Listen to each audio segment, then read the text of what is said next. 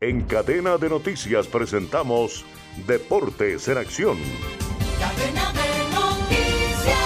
En el día 10 de las competencias de los Juegos Panamericanos de Chile, Colombia solo sumó una medalla de plata en baloncesto femenino al caer en la final ante Brasil 50-40.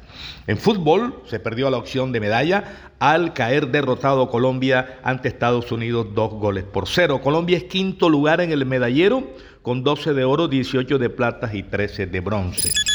Hoy comienza el atletismo, donde Colombia tiene la carta de Anthony Zambrano para buscar dos medallas de oro en la competencia de 400 metros y 4 por 400.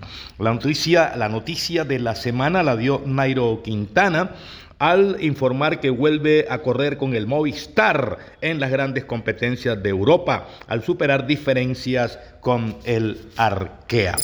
En la Liga Premier City ganó el clásico de Manchester al United, tres goles por cero. Liga de Quito ganó la gran conquista al derrotar vía penales al Fortaleza 4 por 3 y se llevó la Copa Suramericana. En España, Real Madrid derrotó al Barcelona dos goles por uno con goles de Bellingham. El gol del Barcelona lo hizo el alemán Gondongan. Atención que en la Liga Italiana, en la fecha 10, Inter ganó 1 por 0 a la Roma y Napoli empató con Milán en su casa. Inter es líder ahora con 25 puntos. Hoy en Colombia se ponen al día partido de la fecha 16, América que tiene 34 puntos frente a Millonarios que tiene 30. Ambos están clasificados y buscan mejores lugares en la tabla de posiciones.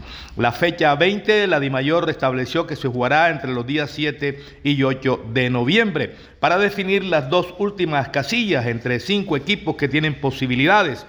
Junior que está de séptimo, Cali que está de octavo, mientras que el equipo de Petrolera, Pasto y Santa Fe tienen posibilidades matemáticas. El jueves 2 de noviembre se jugará la semifinal ida de la Copa Colombia Nacional Pereira Millonarios contra el cuadro del Cúcuta. Información deportiva con Manuel Manis Ramírez Santana. En cadena de noticias pasaron Deportes en Acción.